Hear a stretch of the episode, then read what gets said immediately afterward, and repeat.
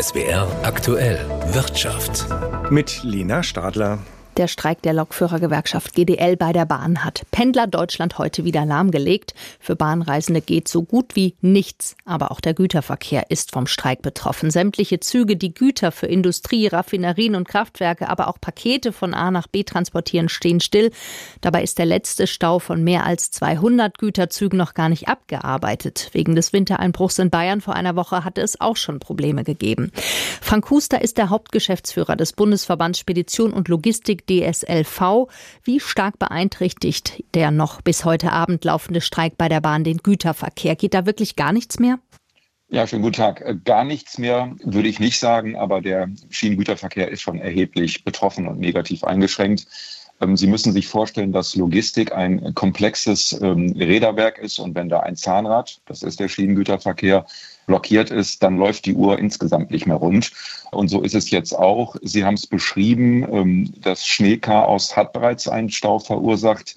Äh, jetzt kommt der Streik hinzu, der zwar befristet ist, aber die Folgewirkungen sind durchaus länger, bis die Bahnen insgesamt ihre Taktungen wiederhergestellt haben, gehen wir davon aus, wird es bis Mitte nächster Woche dauern. Wenn Züge nicht fahren und ihre Ware nicht liefern, dann können Lkw oder Schiffe die Güter ja auch nicht weiter transportieren. Also da fällt ja wirklich ein ganzes Kartenhaus in sich zusammen, oder? Ja, ein ganzes Kartenhaus fällt nicht in sich zusammen, aber Teile davon. Sie haben es richtig beschrieben. Wir denken ja immer in Lieferketten. Das heißt, die einzelnen Verkehrsträger arbeiten zusammen. Es sind erhebliche Lkw und Schiffskapazitäten ja auch bereitgestellt, um Güter von der Schiene aufzunehmen oder der Schiene zuzuliefern. Das bleibt nun aus. Nun sind diese Kapazitäten frei. Es ist natürlich so, dass Logistik, die deutschen Speditionshäuser krisenerprobt sind und kurzfristig auch in einem begrenzten Umfang Alternativen zur Verfügung stellen können. Dann wandern Güter eben direkt auf den Lkw ab oder werden in der Lieferkette direkt von A nach B mit dem Lkw befördert. Das ist bei hocheiligen, hochsensiblen Gütern der Fall, aber das ist auch nur begrenzt umsetzbar, denn der Streik wurde ja sehr kurzfristig angesetzt. Das hat die Gewerkschaft ja auch bewusst gemacht, damit es wehtut. Und so sind natürlich Lieferketten unterbrochen. Gleichzeitig muss man aber auch sagen, aus der Corona-Krise heraus, in denen Lieferketten extrem angespannt waren, zum Teil zum Zerreißen, hat die Wirtschaft auch Lehren gezogen. Das heißt, Läger wurden dezentralisiert. Es wurden Vorratshaltungen betrieben, das heißt Güter auf Halde sozusagen in den Lägern vorgehalten, sodass ähm, die Unterbrechungen bei Industrie und Handel punktuell sehr schwer sein können und manchmal aber auch man von den Beständen leben kann. Das wäre jetzt tatsächlich auch die nächste Frage mhm. gewesen, weil die Bahn genau davor gewarnt hat, dass zum Beispiel Kraftstoff an den Tankstellen knapp werden könnte oder es zu Produktionsausfällen in Fabriken kommt, weil eben Rohstoffe fehlen. Wie schätzen Sie jetzt die Auswirkungen für die deutsche Wirtschaft ein? Wie gravierend sind die denn tatsächlich? Wir gehen davon aus, dass bei der Kürze dieses Streiks keine signifikanten Störungen des Alltagslebens zu spüren sind. In der Tat sind Produktionsstopps oder Produktionsausfälle äh, vereinzelt möglich, aber die Vorratshaltung in den Raffinerien und Tanklägern dürfte so hoch sein, dass Tankstellen auf jeden Fall noch versorgt werden können. Die Tankstellenversorgung von den Raffinerien zu den Tankstellen erfolgt ja ausschließlich per Lkw. Da äh, muss man sich jetzt keine Gedanken machen. Würde der Streik länger andauern, mehrere Tage womöglich, dann würde es in der Tat etwas schwieriger werden und könnte zu den beschriebenen Engpässen führen. Lassen Sie uns noch kurz über mögliche Folgewirkungen sprechen, die so ein Streik vielleicht auch haben kann. Also das Unternehmen sagen, der Güterverkehr, der ist uns mit diesen ständigen Streiks, ist ja jetzt nicht der erste, ähm, der ist so unzuverlässig geworden, dass wir lieber komplett umsteigen auf andere Logistiker. Gibt es da irgendwie in diese Richtung Tendenzen? Ist Ihnen da was aufgefallen? Also die Sorge ist durchaus berechtigt. Ähm, die Schiene oder das Gesamtsystem Schiene, muss man sagen, ähm, das ist einmal die Infrastruktur und dann sind es die Operateure auf der Schiene. Das ist einmal DB Cargo, das ist ja sozusagen der Hauptadressat des GDL-Streiks und 50 Prozent werden von privaten Eisenbahnverkehrsunternehmen betrieben. Glücklicherweise funktioniert der Wettbewerb, aber auch da wird bestreikt. Aber das Gesamtsystem Schiene ist insgesamt zu fragil, als dass es eine Verlässlichkeit herausbildet. Wir als Logistikbranche brauchen die Schiene. Wir fordern auch eine funktionierende Schiene.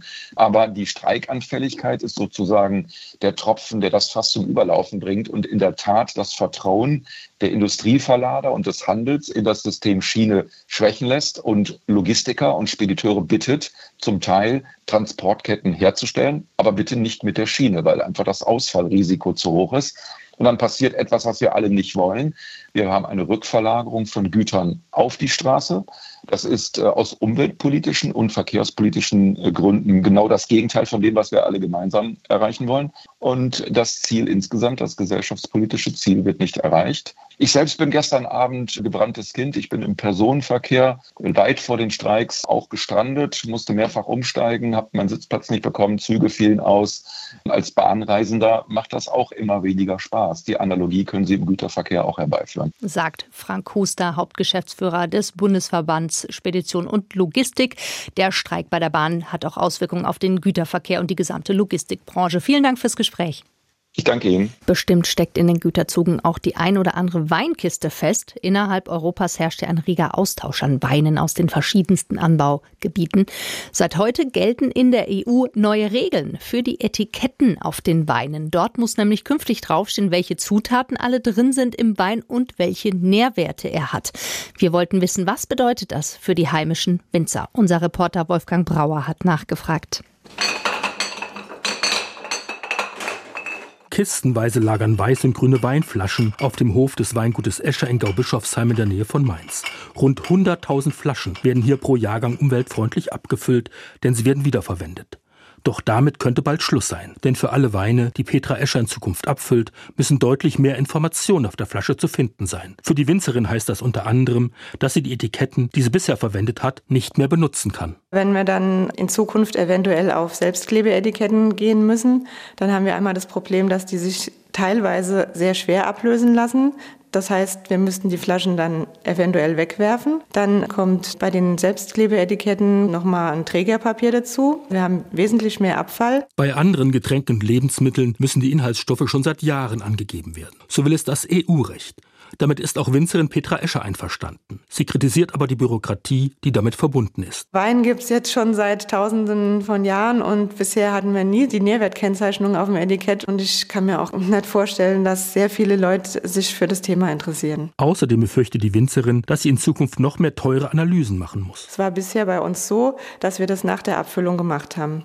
Wenn wir aber in Zukunft diese Nährwerttabelle mit abdrucken würden auf dem Etikett dann müssten wir die Analyse eigentlich vorher haben. Weinetiketten, gerade bei Prädikatswein, sind manchmal sogar kleine Kunstwerke und dienen der Werbung. Beim Wein spielt die Optik, glaube ich, auch eine große Rolle. Und wenn das mit Text zugeklatscht ist, dann wirkt es halt einfach nicht mehr so schön. Und deswegen war das für uns bisher immer gut, dass wir da möglichst wenige Informationen drauf hatten. Eine Möglichkeit, das Kennzeichnungsproblem auf den Etiketten zu umgehen, ist ein kleiner QR-Code auf der Weinflasche. Wer es ganz genau wissen will, scannt diesen Code einfach mit dem Handy ein und bekommt alle Inhaltsstoffe angezeigt. Aber dafür müssten besondere Datenbanken angelegt werden und ganz lange verfügbar sein, ergänzt Theresa Olkus vom Verband der Prädikatsweingüter. Gerade große Gewächse haben eine enorm lange Lebenszeit noch vor sich und liegen häufig erstmal 10, 20 Jahre im Keller, bevor sie getrunken werden. Und auch dann müssen wir uns vorstellen, dass dann noch diese Angaben verfügbar sein müssen. Kleine Etiketten, aber große Auswirkungen zumindest für viele WinzerInnen wie Petra Escher. Das ist vielleicht nur mal ein kleiner Baustein, aber es wird insgesamt immer mehr. Und es das heißt ja immer, Bürokratie soll abgebaut werden. Aber bei uns kommt immer irgendwas dazu und es wird irgendwie alles langsam erdrückend sagt diese Winzerin aus Gaubischofsheim. Seit heute gelten neue Regeln für die Etiketten auf Weinflaschen. Und von den neuen Etikettenregeln kommen wir zu einem neuen Handynetz. Der Telekommunikationsanbieter 1 und 1 hat heute Nachmittag mit einer offiziellen Feier in Montabaur seine mobilen Dienste in Betrieb genommen, nachdem es lange Verzögerungen gegeben hatte und der Konzern dafür kritisiert wurde, mit dem Netzausbau nicht hinterherzukommen. Alexander Winkler aus der SWR Wirtschaftsredaktion. Jetzt ist das Netz am Start, aber immer noch nicht fertig ausgebaut aufgebaut. Ist die Kritik also immer noch gerechtfertigt? Tatsächlich ist das eigene Netz von 1 und 1 noch wirklich winzig. Bis Ende des Jahres wird das Unternehmen wohl nur ein paar hundert Antennen in ganz Deutschland betreiben. Zum Vergleich, bei den anderen Netzbetreibern sind es mehrere Zehntausend. Für Kundinnen und Kunden soll das kleine 1 und 1 Netz kein Nachteil sein, denn überall da, wo das Unternehmen keine eigene Netzabdeckung hat, wird stattdessen das Netz von O2 bzw. ab Sommer von Vodafone mitgenutzt. Aber die Bundesnetzagentur hat gegen 1 und 1 ein Bußgeldverfahren eingeleitet, weil das Netz zu klein sei und Auflagen nicht erfülle. 1 und 1 wiederum hat seinerseits Kartellbeschwerde gegen eine Tochter von Vodafone eingereicht, die den Netzausbau bei 1 und 1 behindert haben soll. In beiden Verfahren gibt es bisher aber keine Entscheidung. Insgesamt verspricht 1 und 1 bis Ende 2030 mindestens 50 Prozent der Haushalte in Deutschland zu erreichen. Und damit könnte sich auf längere Sicht dann auch deutlich was auf dem Mobilfunkmarkt für uns alle tun.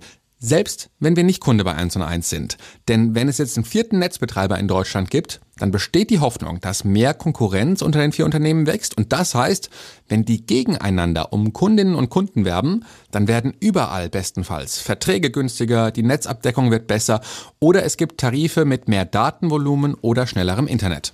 Der Handyanbieter 1 und 1 hat heute sein eigenes Netz in Betrieb genommen. Infos von Wirtschaftsredakteur Alexander Winkler. Und damit zur Börse. Der DAX war heute auf Rekordjagd und schließt mit einem neuen Allzeithoch von 16.759 Punkten. Auf Wochensicht ein Plus von 2,2 Prozent. Gute Arbeitsmarktdaten und eine gestiegene Käuferlaune in den USA können die Anleger am deutschen Aktienmarkt nicht schrecken. Beide stehen eigentlich für eine weiterhin hohe Inflation und das würde die US-Notenbank Fed zum Handeln zwingen, doch daran mag kaum jemand zurecht glauben. Der DAX ist weiter unaufhaltsam auf Rekordkurs. Viele Anleger gehen inzwischen davon aus, dass in den USA schon in der ersten Jahreshälfte die Zinsen gesenkt werden könnten. Aber nicht alle wollen so recht an ein gutes Ende glauben. Brummt die US-Wirtschaft im kommenden Jahr doch noch weiter, könnte es sich die Fed eben auch anders überlegen und bei ihren hohen Zinsen bleiben. Auf so etwas reagieren vor allem Immobilienaktien recht empfindlich. Papiere von Vonovia gehören deshalb im DAX zu den größeren Verlierern. Besser läuft es da für die Deutsche Bank. Wie bekannt wurde, stuft die Ratingagentur S&P die Bonität der Bank nach oben. Samir Ibrahim, ARD Finanzredaktion Frankfurt.